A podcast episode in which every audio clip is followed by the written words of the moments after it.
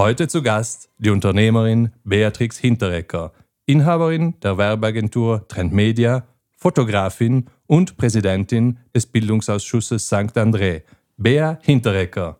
Hallo Thomas. Hallo Bea. Auch heute wieder eine Powerfrau bei uns im Podcast. Es scheint davon in Südtirol überdurchschnittlich viele zu geben. Gemütlich zurücklehnen und etwas vom Gas zu gehen, ist nicht ein Ding, oder? Neben einer Werbeagentur bist du auch Fotografin und arbeitest auch noch als Präsidentin des Bildungsausschusses. Ja, so ist es. Vom Gas runter ist für mich sicher schwierig. Auch am Wochenende muss irgendetwas dabei sein, was mich fordert. Ich bin Inhaberin der Webagentur Trend Media in St. André bei Brixen, mache seit 2020 äh, die Ausbildung zur Fotografin in Wien, mittlerweile in der Meisterklasse und bin auch Präsidentin des Bildungsausschusses St. André Afas, der bald Bildungsausschuss Bloseberg heißen wird. Wie hast du deine Ausbildung erhalten, beziehungsweise wie bist du zur Web- und Medienagentur Trend Media gekommen? Das ist kein gerader Weg gewesen. Meine Ausbildung startet mit der Oberschule für Landwirtschaft in Auer. Nachher hat es mich nach Wien gezogen. Ich habe an der Universität für Bodenkultur, Lebensmittel und Biotechnologie studiert, habe dann auch als Qualitätsmanagerin in Milchhof Brixen gearbeitet, hatte dort auch die Laborleitung inne und dann stand Nachwuchs ins Haus. Und äh, mit der Geburt unserer Tochter Hannah habe ich mir dann überlegt, ich will nicht mehr ganztags arbeiten gehen. Halbtags war eigentlich keine Option in diesem Bereich, auch nicht in anderen Unternehmen. Und daraus ist entstanden dann, dass ich von zu Hause aus etwas mache. Ich war ähm, computeraffin schon während der Oberschule eigentlich hatte ich das Privileg, einen Lehrer zu haben, der mich gefordert hat und gefördert hat. Und mit dem durfte ich dann meine Arbeiten auch schon ganz Anfang der 90er Jahre am schuleigenen PC machen und das hat mir gefallen. Wir wollten dann zusammen eben mit einer Freundin ein digitales Büro gründen, also Mobilsec hätte es heißen sollen. Und da haben wir uns vorgestellt, dass wir für Handwerker, die keine Frau im Hintergrund haben, die für sie arbeitet, für die eben diese typischen Arbeiten im Hintergrund übernehmen also die Angebotslegung, die Rechnungsschreibung nach Abschluss der Arbeiten, das Inkasso, weil wir gesehen haben durch, unsere, durch die Gründung unserer Haushalte, dass speziell bei Handwerkern, wo Frauen im Hintergrund stehen, das gut geklappt hat, bei anderen eben weniger. Und so sind wir eben raus, haben unsere ersten Kunden akquirieren wollen und haben gesehen, alle Preise, die wir streng kalkuliert haben, waren zu hoch außer alles, was mit Internet zu tun hatte. Das war damals noch relativ neu und da war eigentlich kein Preislimit nach oben. Und deswegen habe ich dann, ich weiß noch, beim Raiffeisenverband eine Ausbildung zu, was war das damals, Frontpage? Äh, Frontpage genau, tatsächlich. gemacht. Und da hat es mich dann mit Webdesign gepackt. Und es ist nicht ein gerader Weg gewesen. Es hat noch ein paar Jahre gedauert mit vielen Tiefen, wenigen Höhen. Und dann eben 2008, im Januar glaube ich sogar, der erste Kunde. Das war der Schnagerhof in Melaun, der mittlerweile immer noch Kunde bei uns ist. Die erste Webseite für einen Urlaub am Bauernhofbetrieb. Und so ist eben Trend Media entstanden. Die Ausbildung dazu habe ich damals schon online gemacht. Also da gab es eine, das hat akademie.de in Berlin geheißen und die haben wirklich WordPress-Kurse und PHP-Kurse und HTML-Kurse, CSS-Kurse, alles schon online angeboten. Und das habe ich da mitgemacht, habe es alles aufgesaugt und mitgenommen. Und am Anfang waren wir wirklich tatsächlich zu zweit, Georg, der Geschäftspartner und ich. Er hat den Verkauf gemacht und ich eigentlich den Rest, bis auf Texten und Fotografieren, das habe ich immer schon ausgelagert. Oder Texten eigentlich nicht, übersetzen und fotografieren, das habe ich immer schon ausgelagert. Aber den Rest habe ich alles selber gemacht. Und das war auch gut so, dass ich wirklich überall drinnen war. Und mit den Jahren dann kamen Freelancer dazu, die ich überall in der Welt akquiriere. Wir haben derzeit Freelancer von Dubai bis Brasilien und von Ägypten bis Schweden. Und das funktioniert bei uns relativ gut. Auch das, wo die letzte Digitalisierungswelle mit Corona gekommen ist, hat sich für uns eigentlich überhaupt nichts geändert. Wir haben vorher schon so gearbeitet. Und nachdem ich immer wieder eine Herausforderung suche, war eben die nächste die Ausbildung zur Fotografin. Ich habe immer schon mit Fotos zu tun gehabt in der Webagentur habe dann auch gesehen, was gut ist, was weniger gut ist, woran es liegen kann, habe mir das aber nie selber zugetraut, habe dann auch bei akademie.de einen Kurs gemacht und nichts verstanden. Also wirklich gar nichts. Ich hatte eine Kamera in der Hand und ich habe nichts verstanden. Ich habe gedacht, okay, das ist ein Thema, das ich nicht kann.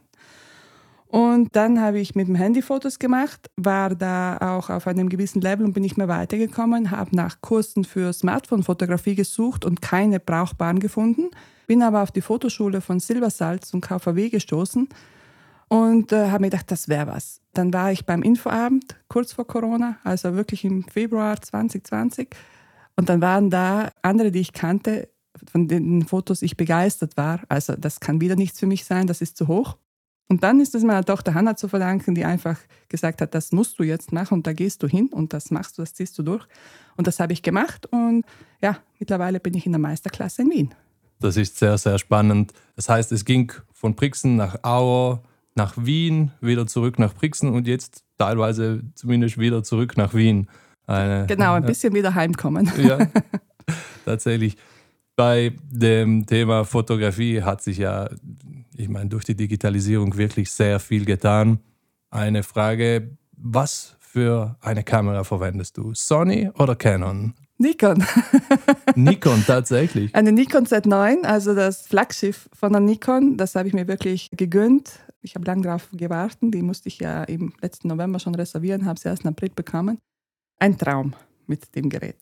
Das finde ich interessant, denn wenn man im Internet die Debatte oder die Profis ein wenig verfolgt, dann ist ja meistens die Auswahl Sony oder Canon, zumindest ähm, was die Kompatibilität auch der Objektive und so betrifft. Nikon war ja mal unbestrittener Marktführer, hat es aber zum Teil auch wieder abgeben müssen, die Marktführerschaft. Und ich sehe, du verwendest Nikon. Tatsächlich verwende ich eben Nikon und auch die passenden Nikon-Objektive. Dazu kurz ein kleiner Ausflug. Ich habe vor kurzem den Wettbewerb von Nikon Female Facets gewonnen. Und zwar fördert Nikon das weibliche Fotografinnentum. Und da gab es dann 3300 Einreichungen in fünf Kategorien und in der Kategorie Portrait und People hat mein Bild gewonnen mit einem Gutschein bei Nikon. Also die nächsten Objektive sind gesichert. Aber es kommt eben nicht auf die Kamera, nicht auf die Objektive an, sondern es kommt auf die 30 cm hinter der Kamera an, um das perfekte Bild zu machen. Hinter der Kamera, nicht vor der Kamera? Nein, hinter der Kamera. Und wie ist das? Da gibt es ja auch online, ich bin da wirklich kein Profi, aber Kurse über Komposition, äh, Drittelregel. Dann sieht man manchmal Aufnahmen, die preisgekrönt sind, die absichtlich diese Regeln verletzen und so. Mit was für ein Motiv beziehungsweise mit was für einer Komposition hast du den Wettbewerb da gewonnen? Ich habe meinen Wettbewerb gewonnen mit einer alten Dame, das Bild heißt auch Grand Dame. Eine alte Dame, die ich schon kenne, seit ich ein kleines Mädchen bin, die damals schon geraucht hat. Die, das hat mich damals schon fasziniert, weil eigentlich keine Frauen im Umfeld sonst geraucht haben, als ich klein war. Und sie raucht immer noch. Sie ist mittlerweile knapp 90, raucht immer noch, hat ein gegerbtes Gesicht. Und ja, das ist einfach ein fantastischer Moment gewesen, den ich da festhalten konnte.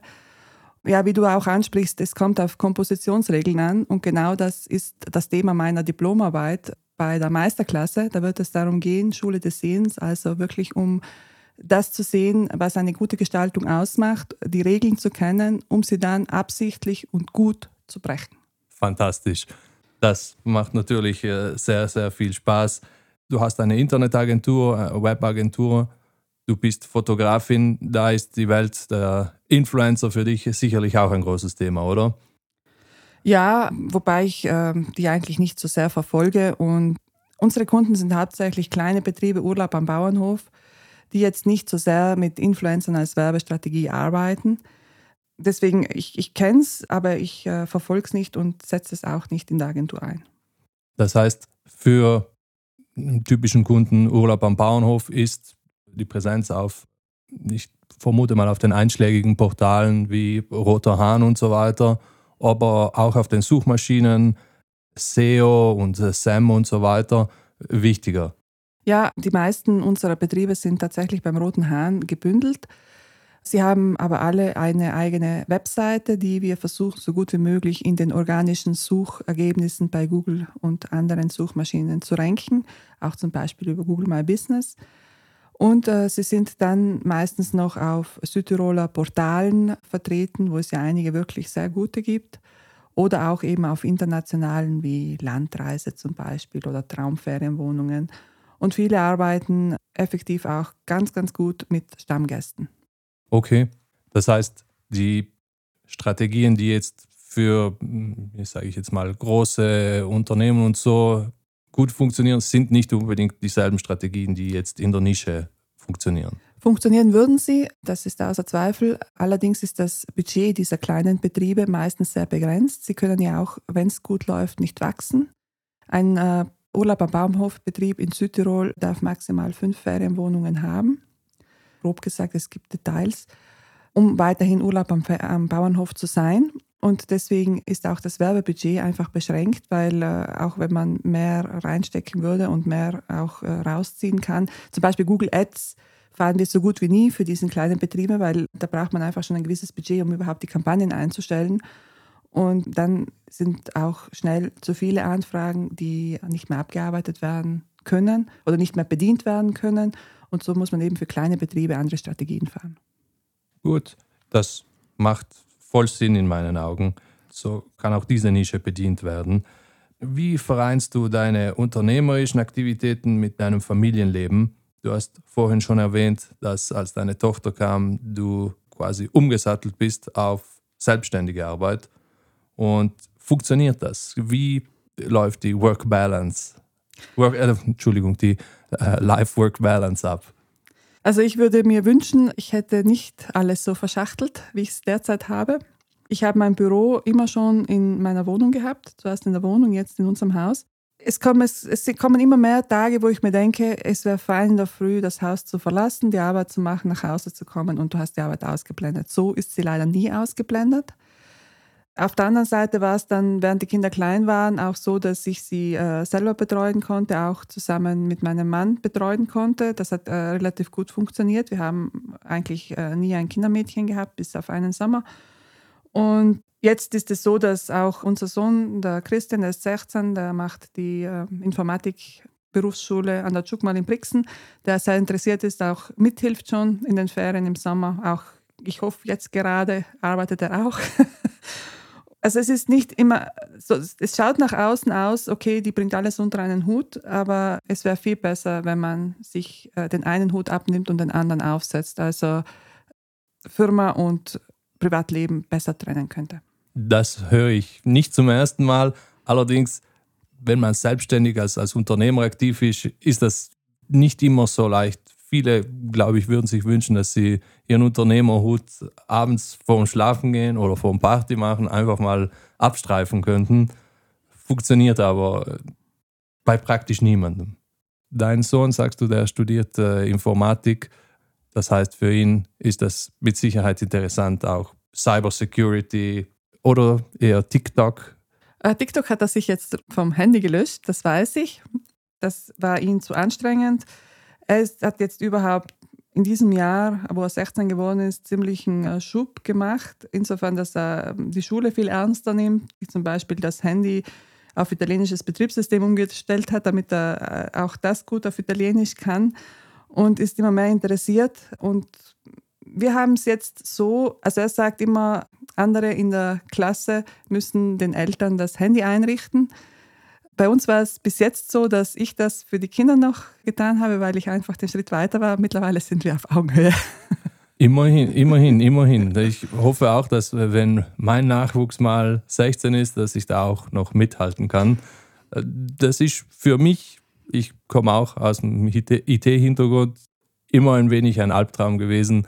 Eines Tages wird der Nachwuchs kommen und äh, sagen, hey, der Opa erzählt wieder vom Krieg und so. Und äh, ja, das äh, schauen wir, wenn der Tag kommt. Finde ich aber sehr interessant. Die kommen und sagen, Mami, das checkst du nicht. ja, da, aber ich meine, solange sie es nur sagen und es nicht stimmt, ist es ja kein Problem. Genau, genau. Aber ich kann zum Glück noch mithalten. Ja, das glaube ich, das glaube ich. Kommen wir zu deiner anderen Aktivität. Du bist im Bereich Bildung aktiv. Wie macht sich die Digitalisierung dort bemerkbar? Also der Bildungsausschuss St. Andrea Afas, das ist praktisch ein Zusammenschluss aller Vereine am Bloseberg, hat die Aufgabe, den äh, Bildungsbedarf zu ermitteln und auch für den Bildungsbedarf, der durch die Vereine nicht abgedeckt werden kann, zu sorgen. Wir haben ein paar mehr Aufgaben bei uns, äh, einfach historisch gewachsen. Wir machen zum Beispiel das Dorfblatt, das viermal jährlich erscheint und in jeden Haushalt verteilt wird. Wir betreiben die Internetseite passend dazu, die auch gerade erneuert wird. Wir machen auch andere Projekte abseits davon. Zum Beispiel im letzten Jahr haben wir ein ganz interessantes Projekt gemacht, das auf der Webseite kraftquellen.net zu finden ist. Da haben wir sieben Frauen vom Bloseberg nach ihrer ganz persönlichen Kraftquelle gefragt, also nicht einen Ort, sondern woraus sie in der Corona-Zeit Kraft gezogen haben. Darüber haben sie einen Text geschrieben. Dieser Text ist auf, der Webseite kraftquellen.net ersichtlich. Und zusätzlich haben wir sichtbar im Dorf sieben Bänke entlang eines kurzen Spazierweges, grün, also in allen Facetten von grün, grün Farbe der Hoffnung, angestrichen und den Sukkus aus diesen Texten in kurzen Sprüchen, kurzen Texten kalligrafisch auf den Bänken verewigt. Und das ist zum Beispiel so ein Projekt, das wir abseits von so kocht die Blose, wo wir Produkte von den Bauern verwenden und einen Koch engagieren, der uns zeigt, wie die Produkte zu verarbeiten sind. Oder Pilates oder Line Dance oder Erste Hilfe. Oder gerade äh, in diesen Stunden, in diesen Minuten startet die Genussreise in die Toskana, wo äh, eben 16 Teilnehmer verschiedene Betriebe anschauen und dort die Produkte verkosten können, das auch von uns als Bildungsausschuss organisiert wurde. Und diese Aktivitäten, die bringt ihr dann zumindest teilweise auch online auf der Website oder macht ihr da Fotos, äh, Videos, Aufnahmen? Genau, da bin ich eher schlampig. Äh, also vom, von den eigenen Projekten mache ich relativ wenig. Die Webseite hat zum Beispiel, wie es in einem Dorf halt gebraucht wird, einen aktuellen Fahrbrief drauf, den Lektorenplan, Ministrantenplan. Die äh, verschiedenen Hallen und äh, Seminarräume sind dort einsichtig, wenn sie besetzt sind. Es werden auch, wenn uns die Vereine etwas schicken, wird es veröffentlicht. Die, das Dorfblatt ist dort auch einsehbar und eben die Veranstaltungen sollen sichtbar sein. Was jetzt Digitalisierung in diesem Bereich betrifft, da haben wir zum Beispiel äh, während der Corona-Zeit äh, haben wir nicht aufgehört zu arbeiten, sondern haben unsere Sitzungen einfach online über Zoom gemacht. Wir haben einen, also ich arbeite auch ganz gern mit der Grafiksoftware Canva, biete da auch äh, wirklich Kurse online an und haben da zum Beispiel auch für die Bildungsausschüsse jetzt etwas gemacht oder ich habe auch mal für die Feuerwehren in unserem Bezirk was gemacht, damit ich nicht mehr Augenweh bekomme, wenn ich das nächste Feuerwehrfestplakat sehe. Ja, mittlerweile ist das auch zum Beispiel äh, in der Lehrerfortbildung, in der Südtiroler Lehrerfortbildung ist im, im November, Dezember ist auch ein Termin, wo, wo ich eben Canva unterrichte und das äh, digital. Wie werden diese Angebote angenommen? Konsumiert die lokale Bevölkerung sozusagen diese Kurse, nimmt sie diese Angebote stark wahr?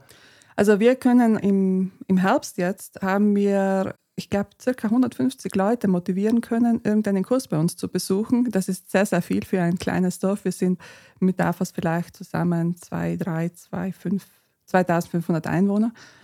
Wir haben äh, Line Dance voll besetzt, Tanzkurs voll besetzt, Pilates voll besetzt. Wir haben einen Erste-Hilfe-Kurs wirklich für Kinder gemacht, was sie tun können, wenn ja. die Oma umkippt, zum Beispiel. Das erste war dann die 112er-App aufs Handy zu laden und dann hat man alles schon abgeholt gehabt. Und dann haben wir eben immer wieder so kocht die Blose in alle möglichen Facetten. Das letzte war so kocht die Blose Herbstgerichte und so kocht die Blose ähm, Strudel, süß und herzhaft, alles ausgebucht. Das nächste, was ansteht, sind äh, Geschenke aus der Küche und eben, wie gesagt, momentan unterwegs die Toskana Genussfahrt. Und im neuen Jahr ähm, sind wieder neue Sachen geplant, eben auch wieder Erste Hilfe, weil das, also wir haben wirklich eine Umfrage gemacht in unserem Dorfblatt und da kam heraus eben, dass genau das gefragt ist und das bieten wir jetzt an.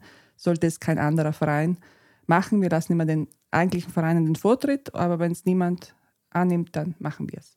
Klingt äußerst spannend und wie ich höre, auch, ist auch was für alle Sinne dabei mit der Genussreise in der Toskana. Ich äh, habe mitgenommen, dass du Online-Kurse in Canva anbietest. Für die Zuhörer kannst du kurz erklären, was diese Plattform bietet und warum sie so interessant ist. Canva ist ein Online-Tool, kann man mittlerweile auch auf den PC, auf den Desktop laden und oder als App am Handy funktioniert es mittlerweile auch sehr gut. Canva gibt es schon länger. Ich habe mir das schon vor einigen Jahren angeschaut, da war es noch total in den Kinderschuhen und habe es wieder verschmissen. Und mittlerweile, also ich äh, nutze ja eigentlich äh, sonst ein Photoshop, InDesign, die Adobe-Familie. Aber so ähm, schnelle Sachen zu machen, wie zum Beispiel einen Flyer für die nächste Veranstaltung oder eine Geburtstagskarte oder einen Gutschein oder PowerPoint-Präsentation, also das ist ja dann nicht mal PowerPoint, aber als Satz für PowerPoint-Präsentationen in der Schule. Da gibt es so viele tolle Vorlagen auf Canva, die man eins zu eins hernehmen kann. Sie haben einen riesen Pool an, an freien Bildern, die wirklich, also es sind wirklich gute Fotos dabei.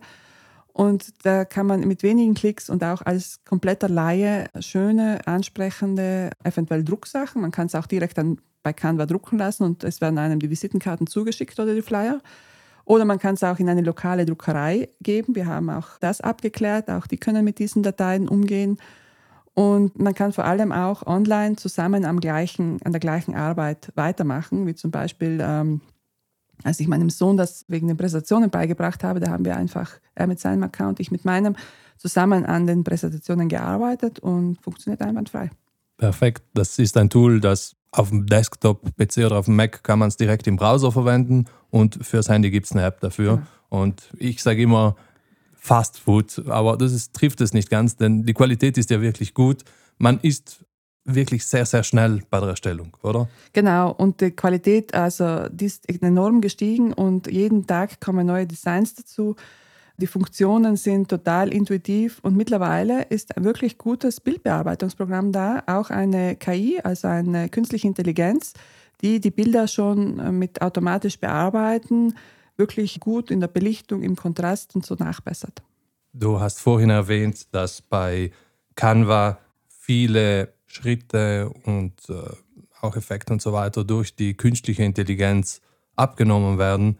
Äh, wie ist das? Siehst du die künstliche Intelligenz auf dem Vormarsch im Bereich äh, Grafik, äh, Fotos und so weiter? Ja, tatsächlich. Also äh, speziell die Fotografieprogramme wie Lightroom oder Photoshop, die haben mittlerweile so schnell so viele Verbesserungen gemacht, auch mit der künstlichen Intelligenz. Da kommt man mit den eigenen Einstellungen nach langen, langen Testen und Probieren ran und es ist eigentlich nicht wesentlich besser, als wenn man in Lightroom zu Beginn gleich mal die automatische Korrektur einschaltet. Es klingt zwar jetzt nach, ähm, ja, nicht so sexy, wenn man automatische Korrekturen nimmt, aber die sind mittlerweile so gut und lassen sich auch so schnell auf massig Bilder übertragen, dass man händisch da fast nicht hinkommt. Ich habe diesen Tipp auch da, zuerst die automatische Korrektur zu nehmen von einem langjährigen Adobe, sag mal, Support-Mitarbeiter. Er sagt, er darf ja nicht mit Namen genannt werden, dass er das empfiehlt, aber effektiv ist das einfach ein guter erster Schritt, um ein Bild zu entwickeln, wobei ja alle Bilder zu entwickeln sind und dann eigentlich die eigenen Presets oder Voreinstellungen drüber zu legen.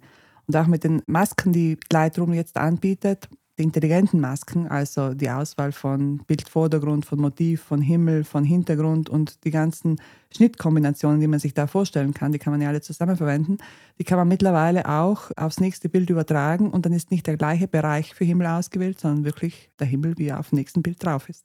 Das heißt, die künstliche Intelligenz hilft sozusagen bei der Bearbeitung, bei der schnellen Bearbeitung mit sehr, sehr guten Resultaten. Auf jeden Fall und sie wird tagtäglich besser.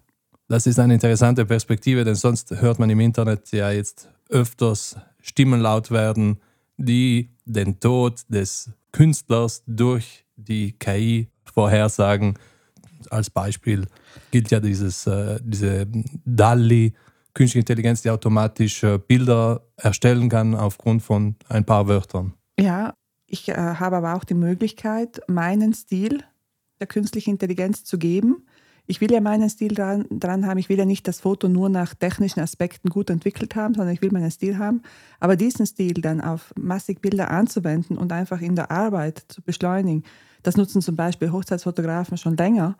Da gibt es auch eine Software, die direkt mit äh, Neurapix nennt sich die, die direkt mit Lightroom verknüpft ist und äh, mit einem Knopf lädt man die gesamten Bilder in diese Neurapix-Umgebung rauf und die lernt immer mit und dann kann man sie nach zwei Stunden bekommt man das E-Mail, die Bilder sind bearbeitet, lädt sie runter und hat eine komplette Hochzeit bearbeitet, wo Hochzeitsfotografen sagen, sie sitzen auch ein, zwei komplette Arbeitstage. Ich selber fotografiere keine Hochzeiten, aber nachdem ich alles ausprobieren will, habe ich auch einen mehrtägigen Hochzeitsfotografie-Workshop in Venedig besucht und eben da genau das mitbekommen. Das heißt, diese künstlichen Intelligenzen werden dann als Erweiterung des Künstlers genutzt oder können so genutzt werden. Genau, das eine Bild oder zuerst die künstliche Intelligenz von Neurapix zum Beispiel, die trainiert man mit 6000 selber entwickelten Bildern. Dann erst funktioniert es. Und mit jedem Mal, wo man dann das Ergebnis zurückbekommt, schaut man sie durch, bessert noch nach und lädt dann das Ergebnis wieder auf und sie lernt weiter. Und jetzt ist sie schon so weit, dass sie nicht nur die Bearbeitung macht, sondern man ist dabei, auch den Zuschnitt zum Beispiel schon anzutrainieren. Wenn ich meistens gewohnt bin, meine Bilder im goldenen Schnitt zuzuschneiden und das Paar in den goldenen Schnitt stelle, dann lernt das die Software mit und macht das dann eigenständig für die anderen Bilder. Zum besseren Verständnis, 6000 Bilder, die lade ich hoch oder die muss man hochladen. Aufgrund dieser 6000 Bilder trainiert die künstliche Intelligenz dann quasi deinen Stil. Genau, da lädt man die Rohbilder mit den XMP-Dateien, wo die Bearbeitungen drinnen sind, hoch und sie sieht, was ich selber aus diesem Rohbild gemacht hätte und lernt daraus, was sie dann mit den nächsten Rohbildern damit anfängt. Sehr, sehr interessant. Wer sucht ihr Mitarbeiter, Praktikanten, Azubis ja, also wir haben äh, immer wieder Bedarf an Mitarbeitern. Wir arbeiten ja rein mit Freelancern, also ich habe keine angestellten Mitarbeiter. Es gibt viele Jobs, wo ich da noch ähm, Unterstützung brauchen könnte, so zum Beispiel äh, Texter oder eben Leute, die sich mit WordPress auskennen und uns da unterstützen. Also da sind wir immer offen. In Südtirol herrscht, bitte korrigiert mich, falls ich da falsch liege, aber seit eh und je Vollbeschäftigung oder fast Vollbeschäftigung.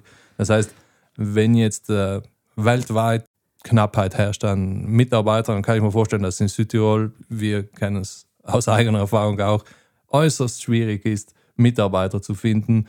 Ich nehme das Beispiel Informatik von der Uni Bozen, kommen was 15 bis 25 Informatiker, schließen jedes Jahr die Uni ab. Die Hälfte davon wird höchstwahrscheinlich ins Ausland gehen. Der Rest wird aufgeteilt für alle Südtiroler Betriebe als ich mit einer Führungskraft äh, von Wirt Phoenix gesprochen habe, aber auch mit anderen Playern am Markt, die haben alle gesagt, sie müssen teilweise aus Mailand oder aus dem Rest von Italien jedenfalls Mitarbeiter nach Südtirol holen. In, in München ist es ja auch ganz extrem. Dort werden teilweise ähm, für Programmierer aus Kuba die Einreise, die Migration, alles organisiert. Wie schafft man das? Wie soll man da als Südtiroler Betrieb eine kreative Lösung finden? Ja, ich weiß das auch aus der Schule von meinem Sohn, also aus der Berufsschule Tschukmal. Er ist ja auf dem Weg, die äh, Fachmatura zu machen. Und da gibt es auch in der vierten Klasse schon einen Abschluss. Und ganz viele werden einfach da von den Unternehmen rekrutiert, dass sie überhaupt dann nicht mehr die fünfte machen weil sie gebraucht werden, weil sie äh, Top-Gehaltsangebote bekommen. Und ja, es ist wirklich ein Mangel an Fachkräften da. Wir haben das Glück, dass wir weltweit suchen können. Jeder arbeitet an seinem PC zu Hause, an, seiner, an seinem Arbeitsplatz und unterstützt uns von da. Deswegen, wie eingangs gesagt, wir haben von Dubai bis Brasilien und von äh, Ägypten bis Schweden unsere Leute. Manche schon äh, wirklich seit 2009, 2010 immer die gleichen, andere wechseln dauernd. Man muss einfach ausprobieren. Es gibt viele Freelancer-Plattformen, äh, wo die sich bewerben können. Und wir haben das jetzt mittlerweile so, dass wir für Texter zum Beispiel, denen geben wir einen Textauftrag, lassen den schreiben, den Text verwenden wir nicht. Das muss auch praktisch ihre Aufnahmeprüfung sozusagen bei uns. Und da lassen wir sie einen Text schreiben über Taufers im Münstertal.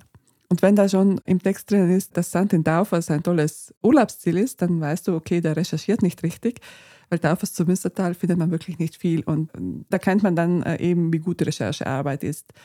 Und für die Producer, also die wirklich die Webseiten füllen, da fangen wir einfach ganz hinten an, dass sie eine fertige deutsche Webseite den Auftrag bekommen, die, äh, die italienischen Seiten dazu zu füllen.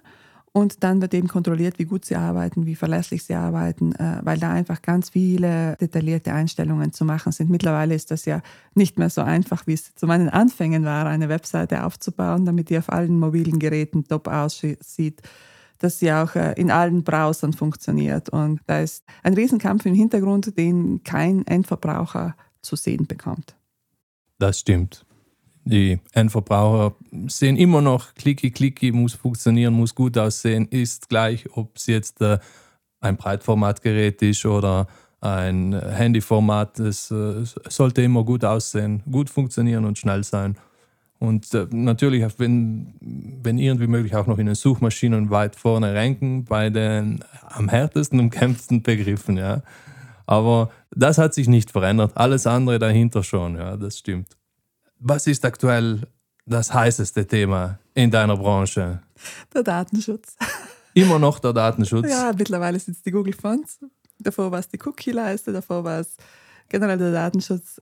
Ja, das, was wir zurzeit machen, ist wirklich überall die Google Fonts äh, rauszunehmen. Das war, es hat ja überhaupt keinen Zusatznutzen gebracht. Es war einfach andere Schriften als Verdana Tahoma einzubinden. Das haben wir gemacht. Ja, und jetzt hat es eben Wellen geschlagen und ich hatte vor zwei Tagen meine erste Abmahnung dazu. Zwar nur von einem Endverbraucher, ich weiß nicht, wie viel die wert ist, aber trotzdem, äh, da sind wir schon einige Zeit dran und ja, wir haben auch eigene Seiten, wo wir Standard-Templates genommen haben, wo man in allen Plugins durchsuchen muss, bis man findet, wo wirklich Google-Fonts gezogen werden. Also es ist nicht äh, so einfach, das umzustellen. Und vor allem, es hat keinen Wert, ob das die von Google gezogen wird oder nicht. Und das ist so unnötige Arbeit. Und auch zum Beispiel äh, Google Analytics, äh, die ganzen Anpassungen, die jetzt für Italien zu machen sind, also Österreich, Italien, Frankreich ist da voraus, die sind da strenger als der Rest. Ich würde so viel lieber für Kunden etwas Kreatives machen, als mich mit diesen Sachen herumschlagen, aber das ist halt so.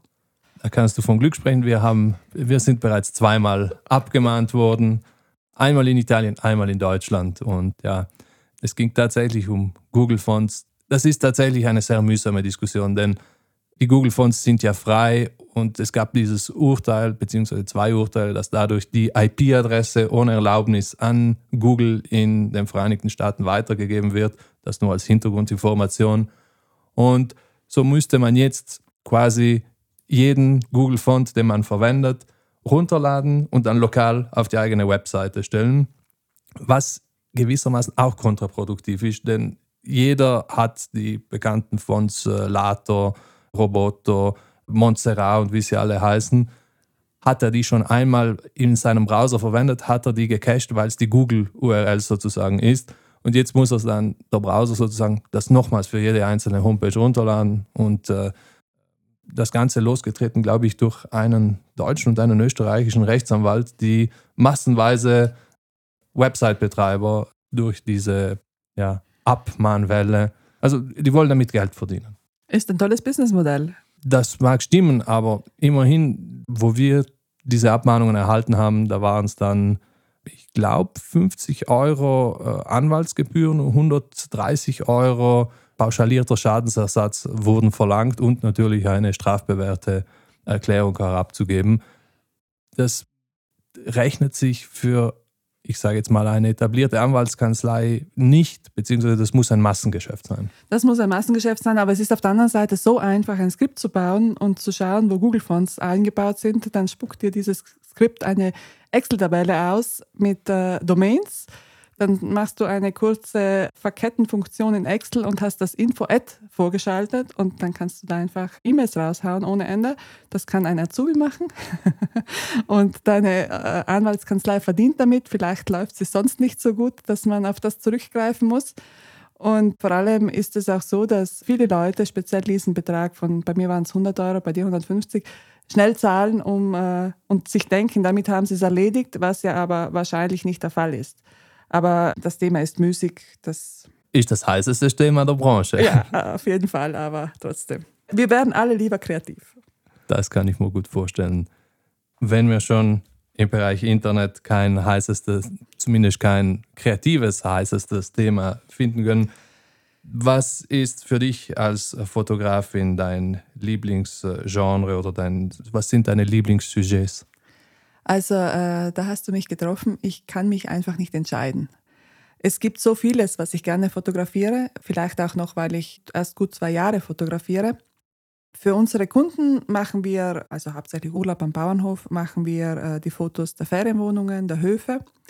Da gibt es dann auch Fotos von Tieren und Fotos von Produkten, was mir sehr liegt.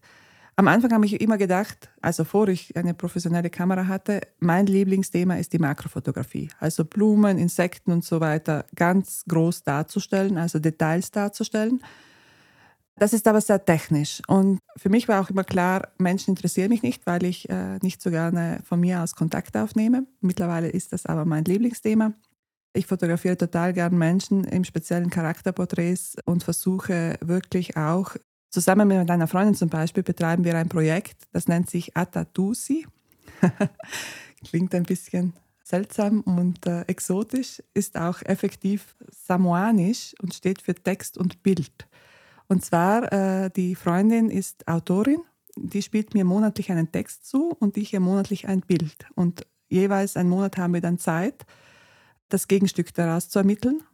Und wenn sie mir zum Beispiel einen Text äh, über eine verflossene Liebe, eine so kleine Kurzgeschichte gibt, dann stelle ich das gerne auch in Form, in dem Fall war es dann Aktfotografie, aber eben mit Menschen da. Und mit, äh, ich versuche dann aus der Geschichte die Emotionen rauszufiltern und die darzustellen. Also es geht nicht darum, diese Geschichte plakativ darzustellen, sondern wirklich den Sukkus daraus zu finden. Warum geht es in der Geschichte? Welche Gefühle haben die Personen?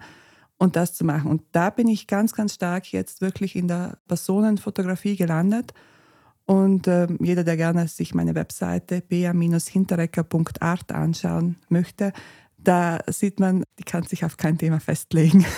ich bedanke mich recht herzlich für das Gespräch. Bea Hinterecker, meine Damen und Herren. Danke, Thomas. Danke. Dieser Podcast wird produziert von Firma 5. Den Südtirols Digitalisierer Podcast hörst du auf allen gängigen Online-Plattformen inklusive Apple, Spotify, Google Podcasts und auf firma5.com. Wenn dir unser Podcast gefällt, folge uns und lass ein paar Sterne da. Kritik, Feedback oder Vorschläge zum Podcast wie immer gerne an podcast@firma5.com. Alle Links und Infos stehen wie immer auch in den Show Notes zu dieser Folge. Danke fürs Zuhören und allen, die auch hinter den Kulissen an diesem Podcast mitwirken.